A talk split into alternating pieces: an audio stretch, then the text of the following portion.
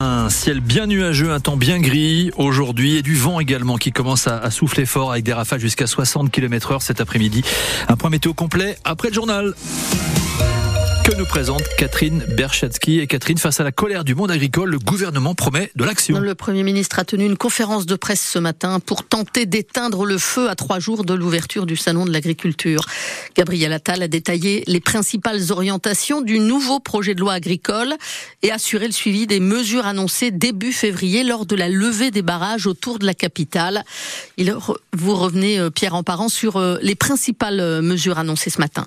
Gabriel Attal veut placer l'agriculture au rang des intérêts fondamentaux de la nation. Il veut que l'on mange français avec une conférence des solutions sur la restauration collective d'ici avril et une nouvelle loi Egalim d'ici l'été. Pour mieux tenir compte des coûts de production des agriculteurs, il veut les associer aux négociations commerciales entre industriels et grandes surfaces où se décident les prix de vente. L'agriculture est un secteur en tension, dit Gabriel Attal. Il va donc faciliter la venue de saisonniers étrangers. Sur les pesticides, on n'utilisera plus le NODU, cet indicateur de mesure français, mais celui de l'Europe, tout en maintenant l'objectif de réduire de moitié les pesticides d'ici 2030. Le nouveau plan Ecofito sera prêt pour le Salon de l'agriculture. Enfin, le Premier ministre assure que 62 engagements ont été pris, 100% des chantiers ouverts et que plus de 99% des aides européennes de la PAC ont été versées. De son côté, Bruno Le Maire a confirmé qu'il y a eu plus de 1400 contrôles pour vérifier le respect de la loi Egalim, bilan 150 cas d'infraction.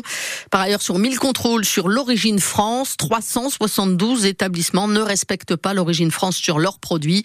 Des contraventions vont être dressées. Nous serons intraitables sur le sujet de la fraude à l'origine France, a promis le ministre de l'économie et des finances. Toutes les annonces du gouvernement sont à retrouver sur francebleu.fr. Et première réaction du monde agricole, celle du syndicat majoritaire FNSEA qui a salué des avancées certaine et la reconnaissance de l'importance de l'agriculture depuis le début de la crise, mais la FNSEA attend toujours un calendrier clair du gouvernement après donc le discours de Gabriel Attal. On attend des annonces claires du président de la République au salon de l'agriculture, a déclaré ce matin Johan Barbe, le porte-parole de la FNSEA. Le verdict est tombé hier soir aux assises de la Charente après 9 heures de délibéré. Quatre hommes comparaissaient pour viol et violences aggravées sur personnes vulnérables. Trois d'entre eux ont été condamnés à 18 ans, 15 ans et 10 ans de réclusion criminelle avec suivi socio-judiciaire pour chacun d'entre eux. Le quatrième a été acquitté.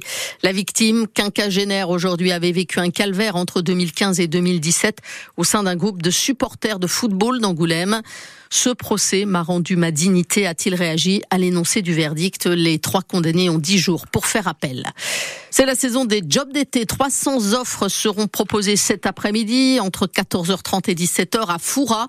Ça se passe à la salle Omnisport Roger Rondeau, avenue du Stade. Il faut venir avec un CV. Demain, un autre forum d'emploi saisonnier se tiendra au complexe sportif Marcel Gaillard à Saint-Martin-de-Ré avec cette fois 800 offres à pourvoir. Il y a 52 ans que cet arbre magique trône place de la Fourche à La Rochelle dans le quartier Saint-Nicolas, mais plus pour longtemps. Et oui, malheureusement, le Polonien est condamné. Il ne lui reste que deux ou, deux ou trois ans à vivre à cause d'un champignon qui s'est invité dans l'arbre dont il se nourrit. Il s'agit de l'aplopore. La mairie a dépêché sur place la semaine dernière un expert venu de Belgique qui doit rendre ses conclusions d'ici un mois ou deux. On saura alors s'il faut couper l'arbre immédiatement par mesure de sécurité ou si on peut encore en profiter quelque temps. Un arbre qui fait partie intégrante grande du paysage du quartier Saint-Nicolas. Sa disparition prochaine est un crève-cœur pour beaucoup, comme vous l'avez constaté, Julien Fleury.